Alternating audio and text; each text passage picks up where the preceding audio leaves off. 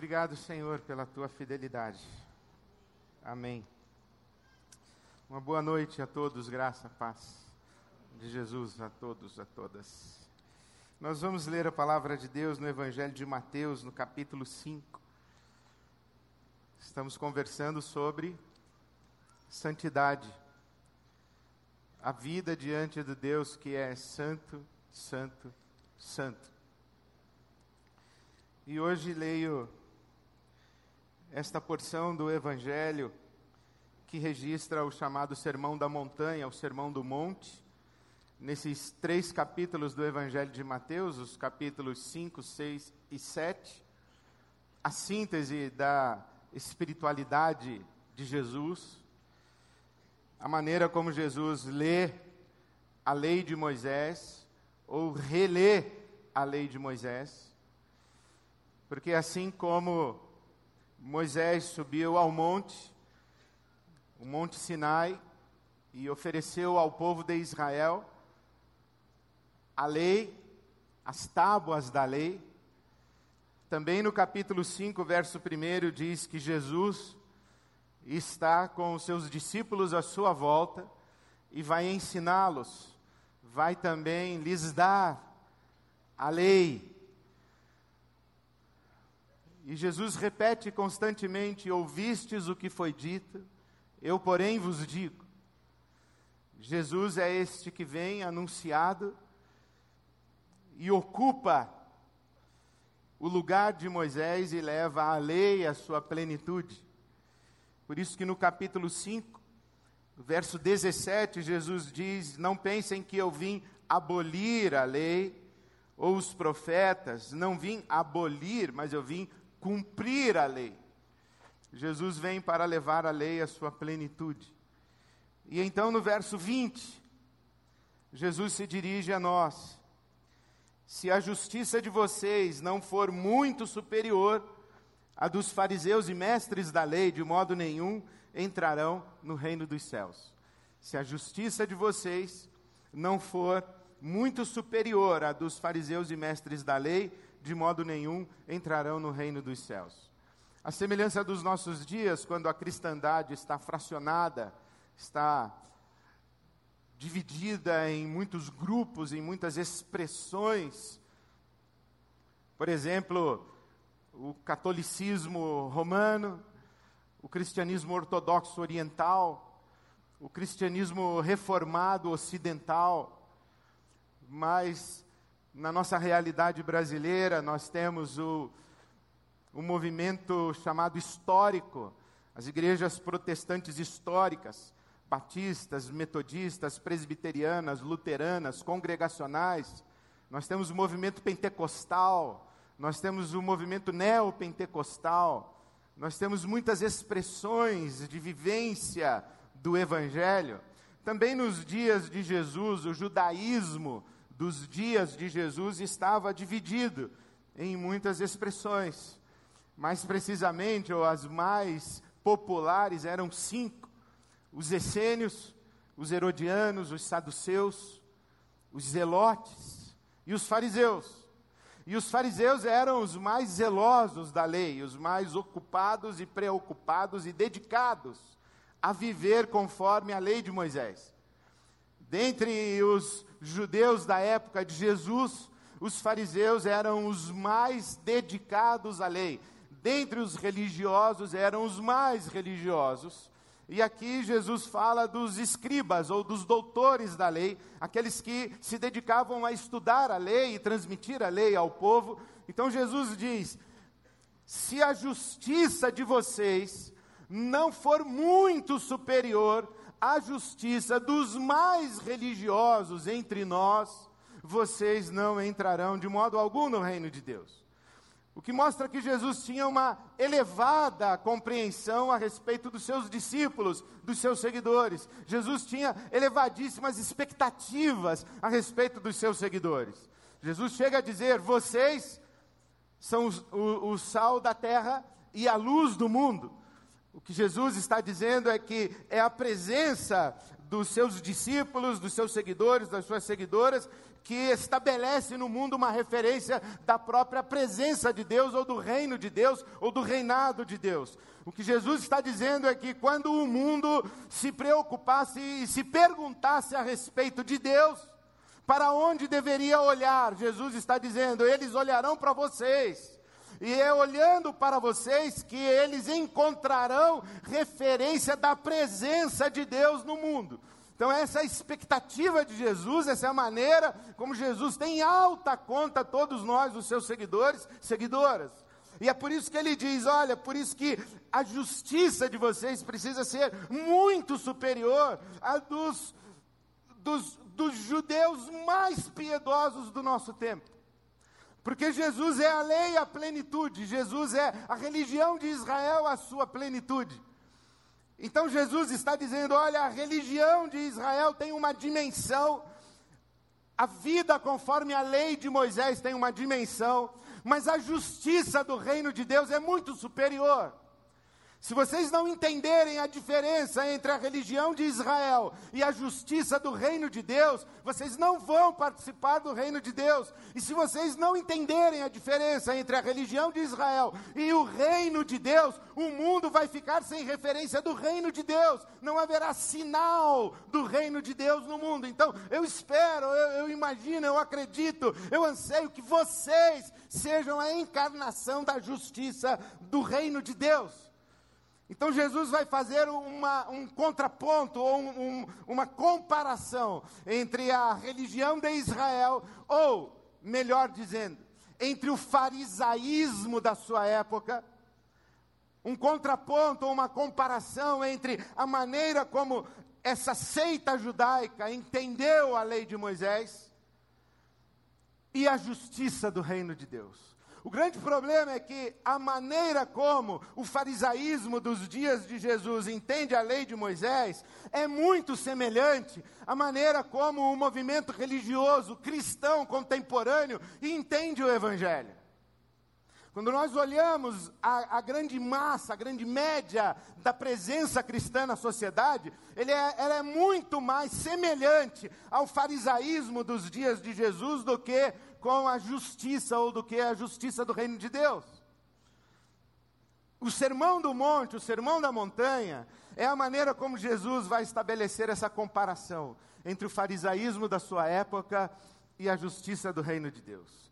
E Jesus, acredito eu, faz quatro grandes comparações. A primeira ele estabelece a partir do versículo 21 do capítulo 5. Quando ele começa a sua série de, de palavras, ouviram o que foi dito, eu, porém, digo a vocês. E no capítulo 5, versículo 21, ele fala a respeito do homicídio. No capítulo 5, versículo 27, ele fala a respeito do adultério. No capítulo 5, versículo 31, ele fala do divórcio. No versículo 33, ele fala do falar dos juramentos, o sim, sim, o não, não. No versículo 38 ele fala da vingança. E o primeiro grande contraponto que Jesus faz é dizer que a religião farisaica, ou o espírito religioso farisaico, ele se baseia em moral comportamental. E a justiça do reino de Deus tem a ver com a subjetividade, a interioridade, o coração, aquilo que nos habita interiormente. A, a, o, o espírito religioso farisaico tem a ver com comportamentos que podem ser verificados aos olhos humanos. A justiça do reino de Deus tem a ver com um coração que somente Deus pode conhecer. E Jesus não está falando uma novidade. Porque no Velho Testamento isso está presente e na tradição de Israel isso está presente. Quando o profeta Samuel vai ungir Saul como rei, e quando vai ungir depois Davi como rei, Samuel se impressiona com Saul, com a aparência de Saul, que de fato era exuberante. E Samuel se impressiona com a aparência dos irmãos de Davi. Mas Deus diz a Samuel: não se impressione com o que os seus olhos veem, porque Deus não vê como vê o homem, porque o homem vê o que está aparente, mas Deus vê o coração. É isso que Jesus está dizendo, por isso ele está dizendo: olha, não, não adianta você falar para mim, eu nunca matei ninguém. Eu quero saber do ódio que está no seu coração. Não adianta você falar para mim, eu nunca cometi adultério. Eu quero saber da luxúria, da lascívia, da escravidão que existe no seu coração e da maneira como você se apropria na sua imaginação de prazeres que não são legítimos. E não adianta você falar para mim que você nunca se vingou de ninguém, se você é consumido interiormente por mágoa, por ressentimento. Eu me lembro quando comecei a fazer palestras nas empresas e o meu tema sempre foi espiritualidade no mundo corporativo. E uma consultora de recursos humanos disse para mim assim: Pastor, você não pode falar de religião nas empresas. Eu falei: Sim, eu sei que não posso. Por isso é que eu falo de espiritualidade, eu não falo de religião. Falei: é, Mas você não pode falar de espiritualidade do jeito que você fala. Falei, você pode esclarecer um pouco mais? Falei, olha, porque na empresa a gente não está preocupado com os valores internos das pessoas. A gente se preocupa com o comportamento das pessoas. A empresa não pode legislar sobre a interioridade das pessoas a empresa só pode exigir um comportamento adequado. Falei, você pode ser um pouquinho mais clara, que eu não estou entendendo? Ela disse: Posso sim. Na empresa, a gente não quer saber se a pessoa é racista. Ela não pode tratar as outras pessoas de uma maneira racista. O que está dentro da cabeça dela, do coração dela, os valores dela, o que ela pensa, o que ela acredita, o que ela sente, não é problema nosso, é questão de foro íntimo, é questão pessoal. O que é problema nosso na empresa é questão comportamental.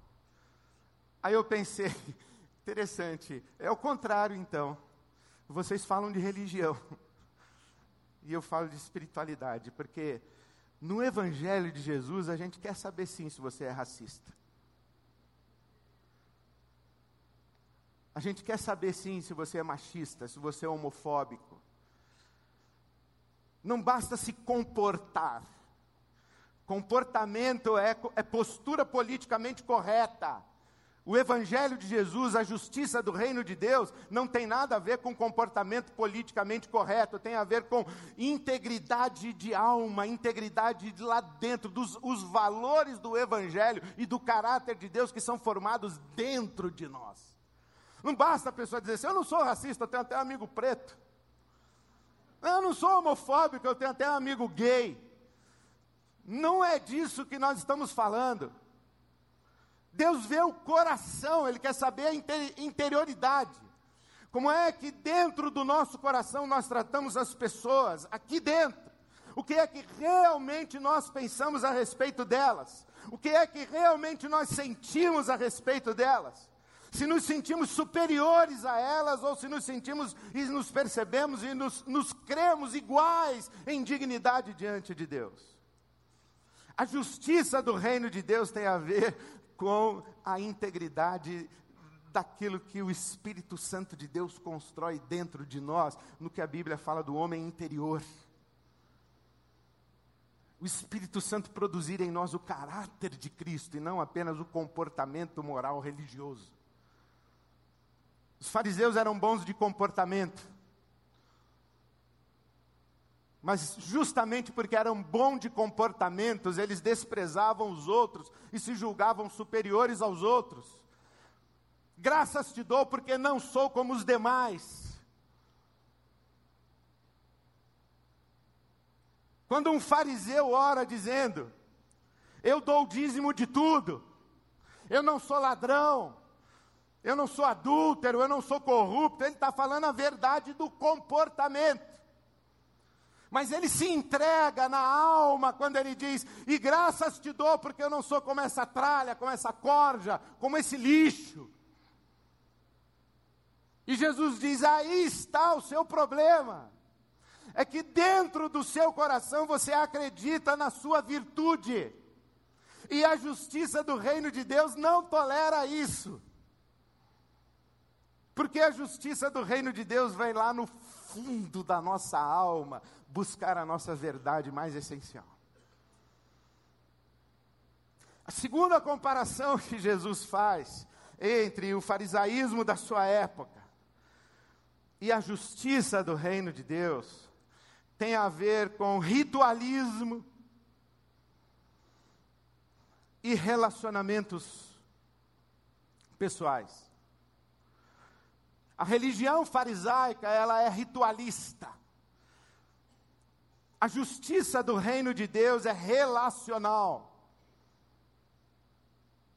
Por isso é que Jesus diz no capítulo 5, versículo 23: Portanto, se você estiver apresentando sua oferta diante do altar, é o ritual. Mas você sabe que o seu irmão tem alguma coisa contra você, é relacional. Deixe a sua oferta aí, não entregue a oferta. Sacrifique a sua participação no ritual. E vá resolver a sua questão relacional. Por quê? Porque a justiça do reino de Deus não tem a ver com rituais, tem a ver com pessoas, com gente, com amor entre nós. Nós temos os nossos rituais. Por exemplo, nós estamos no meio de um ritual. Estamos agora no rito da didaquê, do querigma, da proclamação, do ensino. Porque o, o, o ambiente religioso tem isso, tem gesto, rito, ritual e artefatos. Então, por exemplo, se eu disser para você assim, vamos orar, o que, que você faz? Fecha os olhos. A segunda coisa que você faz, abaixa a cabeça. Vamos orar. Primeiro gesto, fechar os olhos. Segundo gesto, inclinar a fronte. Esse é o rito da oração. Dependendo da igreja que você está, tem mais um gesto que é colocar-se em pé. Um conjunto de gestos faz um rito. Então a gente tem o rito do louvor, acabamos de participar do rito do louvor. No rito do louvor nós temos também os nossos gestos: bater palma, ficar em pé e levantar a mão para o céu, olhar para o alto, fechar os olhos. São gestos. Um conjunto de gestos é um rito. Então a gente tem o rito do louvor, nós tivemos o rito da consagração. Você se levantou, foi até a urna depositar sua oferta. Então, isso é um rito da consagração. Então, tem o rito do louvor, o rito do querigma, o rito da consagração. Daqui a pouco a gente vai ter o rito do responso. O rito da chamada ao altar. Quando, por exemplo, se Deus tocar o seu coração e você quiser que alguém ore por você, você vai sair do seu lugar e virá aqui à frente você pode se ajoelhar aqui, você pode se debruçar no altar, no palco. É um rito. Um conjunto de ritos é um ritual. E dentro do ritual nós temos os artefatos. Então, por exemplo, a urna que chama gasofilácio. Onde você coloca a sua oferta chama gasofilácio, mas aqui a gente chama de urna. Por exemplo, a gente não chama esse lugar de santuário, a gente chama de auditório. Nós temos a bateria. Eu sou do tempo em que pastor tinha que estar com terno e gravata para o rito do querigma. Então, o artefato correto era terno, gravata. Então, a gente simplificou um bocado. Mas a gente está no meio de um ritual. Jesus está dizendo: Eu não estou tão preocupado ou ocupado com o seu ritual. Eu estou mais preocupado com as suas relações. O que, que você está trocando no WhatsApp agora? Com quem você está falando e o que você está falando. O que é que você pensa e sente a respeito da pessoa que está sentada ao seu lado? E talvez para alguns de nós Jesus esteja dizendo: Olha, o meu pai nem prestou atenção no que você cantou, porque ele ficou tão impressionado com a maneira como você veio conversando com seu marido no carro, de casa até aqui, que ele ainda está lá. com o tom de voz que vocês usaram no carro. Ou ele ficou muito impressionado com a maneira como você atendeu o telefone quando estava entrando. Eu me lembro um dia que eu estava entrando no auditório, da, aliás, cada coisa, o pessoal não sabe que eu sou o pastor da igreja, então eu venho a paisana, eu não venho de. Beleza, eu venho andando, tem o pessoal que não sabe que, com quem, quem sou eu, então eu fico perto. Assim, não é que eu queira, mas às vezes eu escuto umas conversas. Eu lembro esse dia que eu vinha entrando e vinha uma moça à minha frente falando no celular, dizendo assim: Agora vê se pode. Eu estou aqui na Ibabe, ele está sentado lá do outro lado com a família dele, eu tenho que sentar do lado de cá. Oi? Boa noite.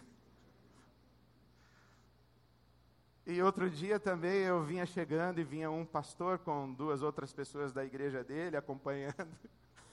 E eu cheguei perto e apondo a mão no ombro para dar boa noite. E ele falou assim: Vamos ver, né, o que, é que o Ed anda falando de bobagem dessa vez. Aí eu, ô, oh, beleza. Dei um passinho para trás, deixei o pastor seguir. Ele seguiu.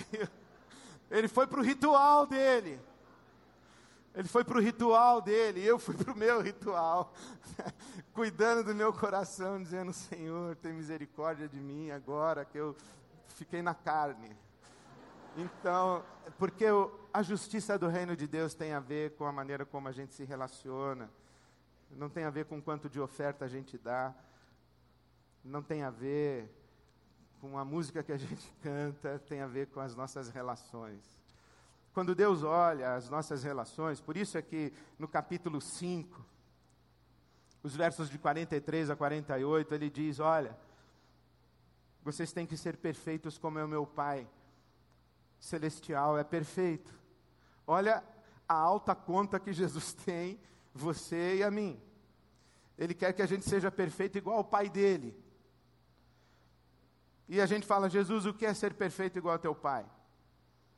É você amar do jeito que o meu Pai ama, justos e injustos, bons e maus, e fazer chover sobre todos indiscriminadamente. Isso aí é ser perfeito como meu Pai. A justiça do reino do meu Pai tem a ver com isso.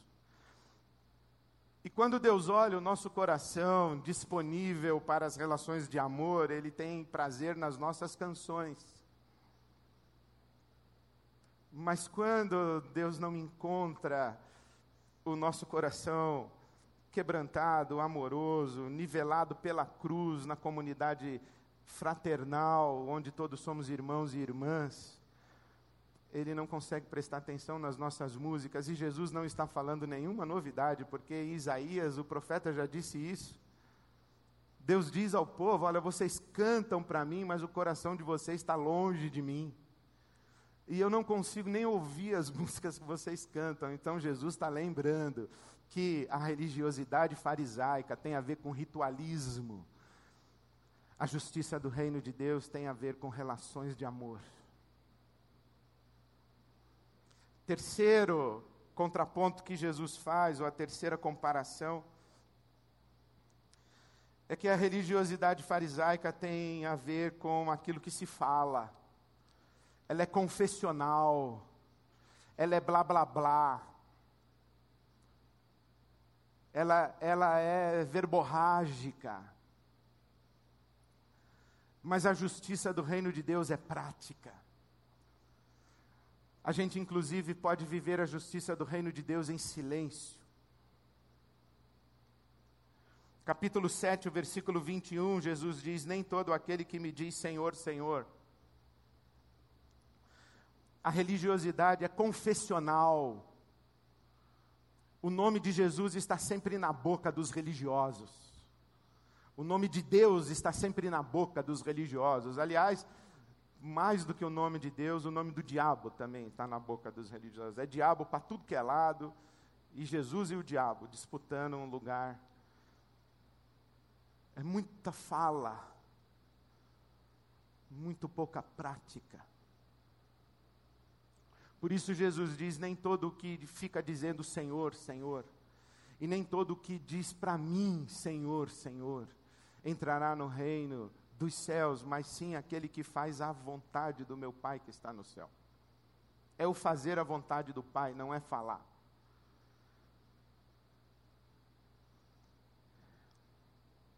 Jesus diz que quem ouve a palavra e não a pratica é como aquele que construiu a casa sobre a areia. Quem ouve a palavra e a pratica é aquele que construiu a casa sobre a rocha, que tem a vida estável, que consegue sobreviver à hostilidade do tempo, do mundo, à hostilidade espiritual, à hostilidade social, à hostilidade natural. O direito de viver nos coloca no mundo hostil. E vai chover na nossa casa, não é praga. Não adianta você dizer está amarrado. Vai chover, chove na casa de todo mundo, do bom e do mal, do justo e do injusto, do crente e do não crente. A diferença entre nós é que nós que temos a vida sustentada na rocha, nós atravessamos o dia mal.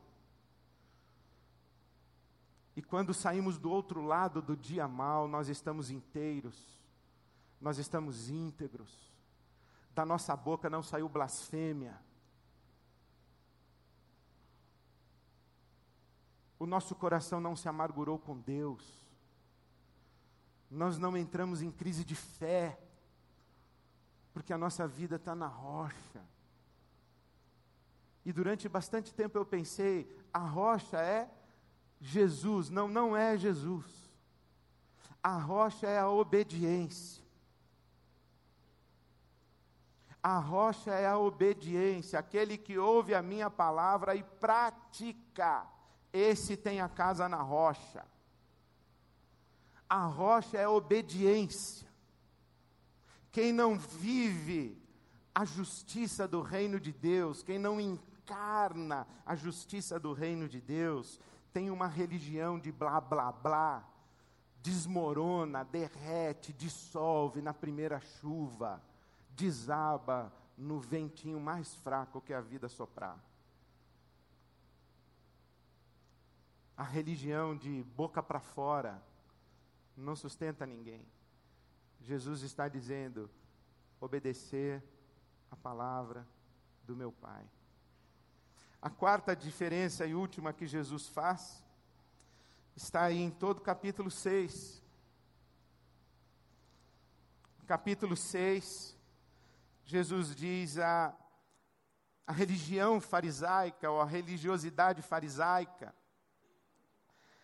é, é um teatro humano em busca de aplauso humano, de satisfação humana, onde Deus está do lado de fora, Deus não tem nada a ver com esse circo. A justiça do reino de Deus, ela é piedosa. A religiosidade farisaica é antropocêntrica, é o ser humano está no centro. A justiça do reino de Deus é teocêntrica, Deus está no centro.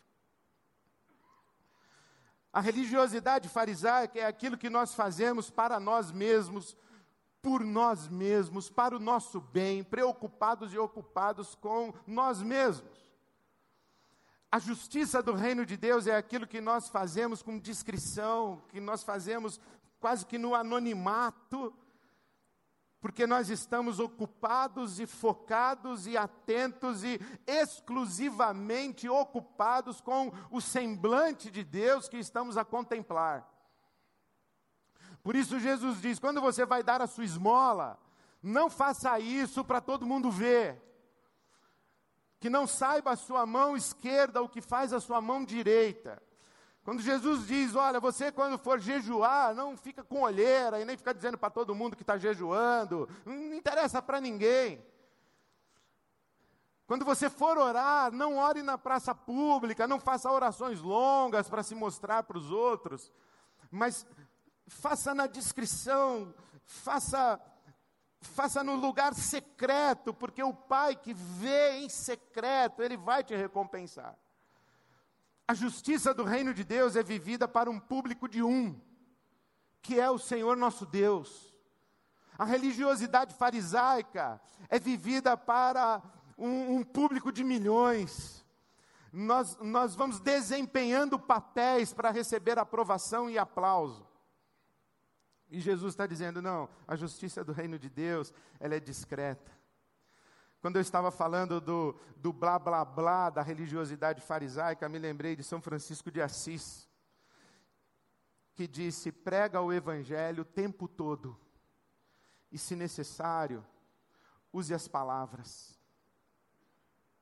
Pregue o evangelho o tempo todo, e se necessário, use as palavras.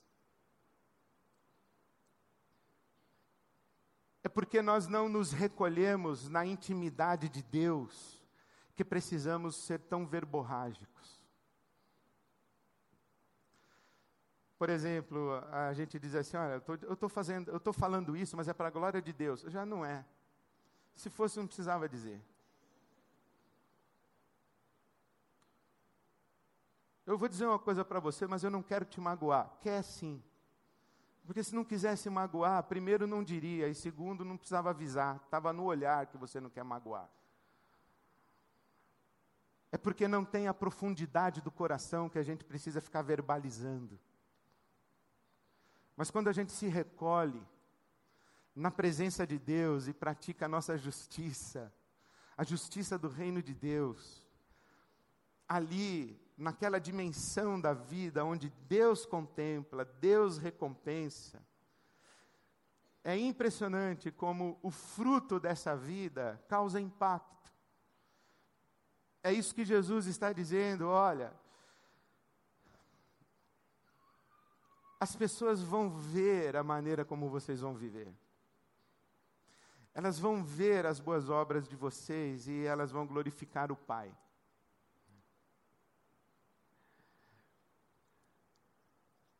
Nós, nós vamos viver de tal maneira que causaremos impacto com as nossas vidas, mas nós não chamaremos atenção para nós.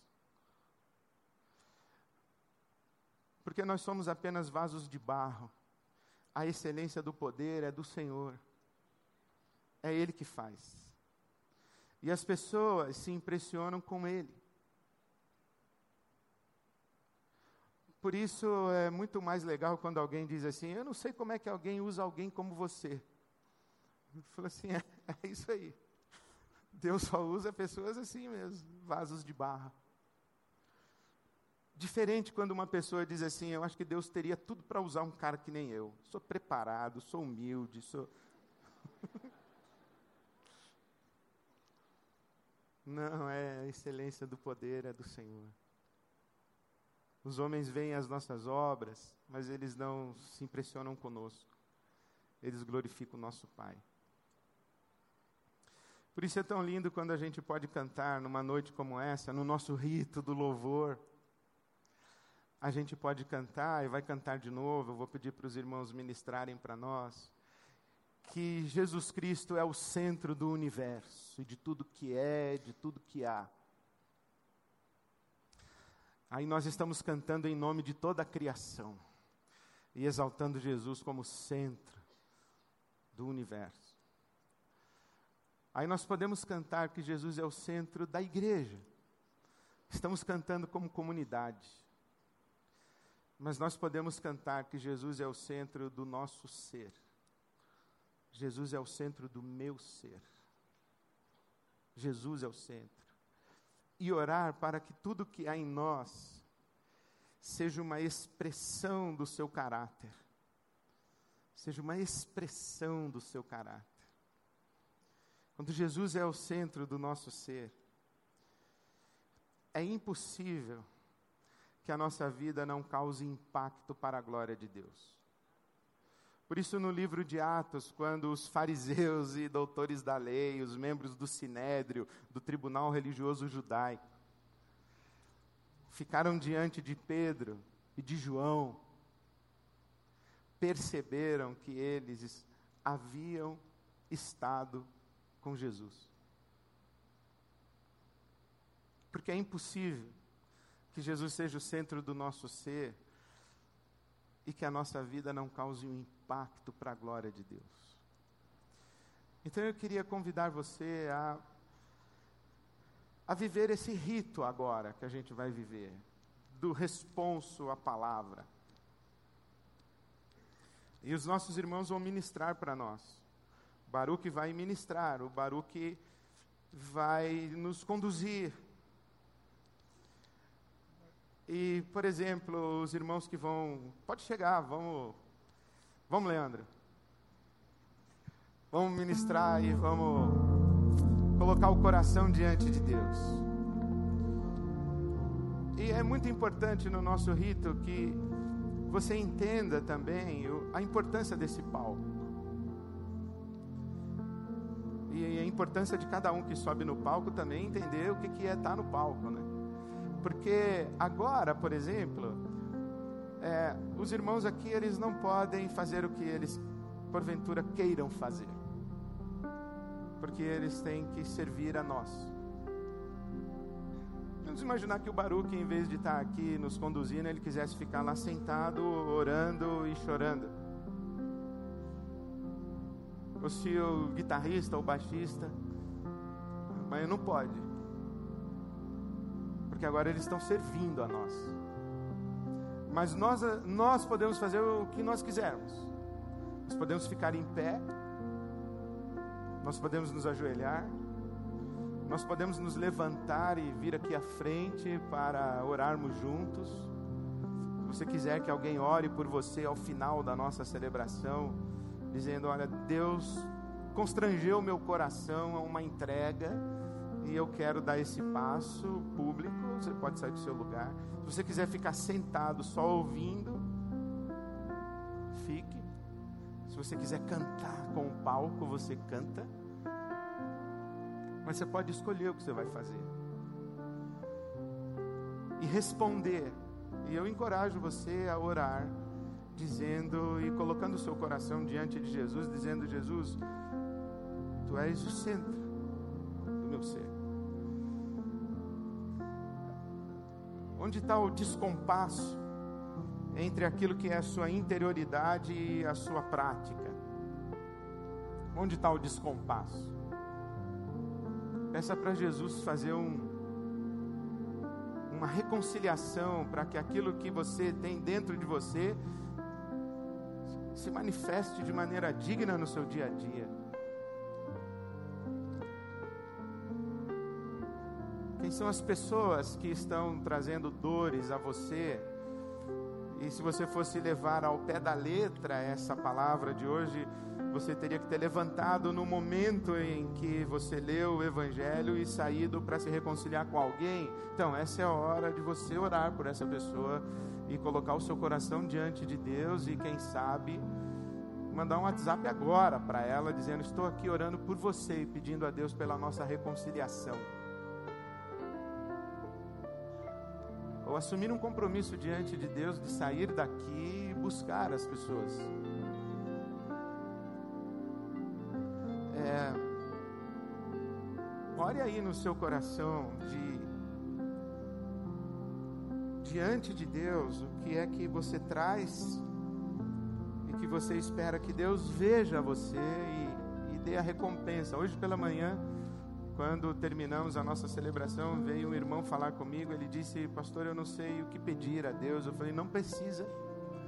Basta você se ajoelhar e ficar lá, Deus vai ver o seu coração e vai te dar a recompensa. Então, diga para Deus agora: Senhor, eu estou aqui, eu espero a tua recompensa, o teu toque, porque Deus é bom e sabe amar. Então, o que, é que você quer colocar diante de Deus?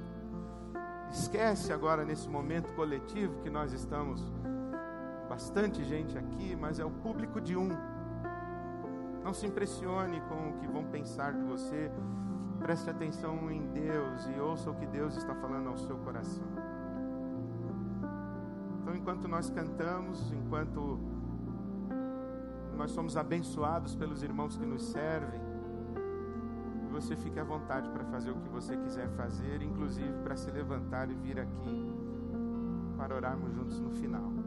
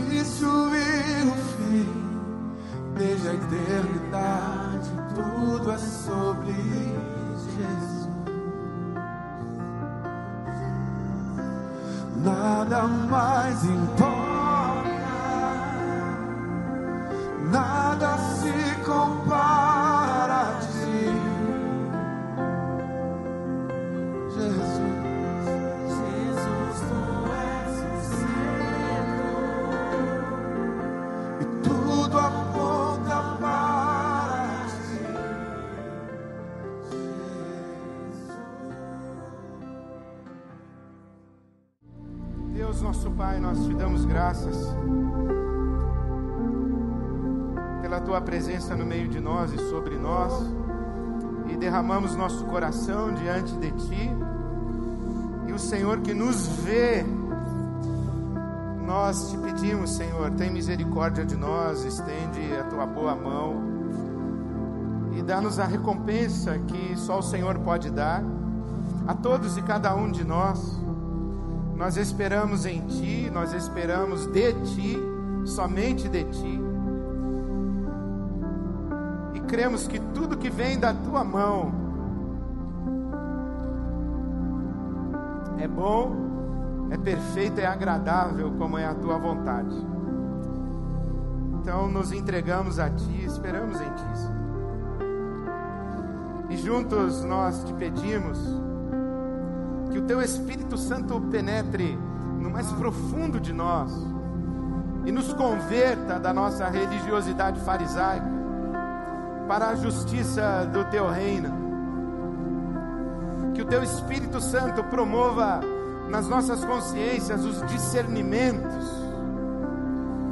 e gere dentro de nós os incômodos da nossa convivência pacífica com o mal, com a iniquidade, com as trevas, com o pecado,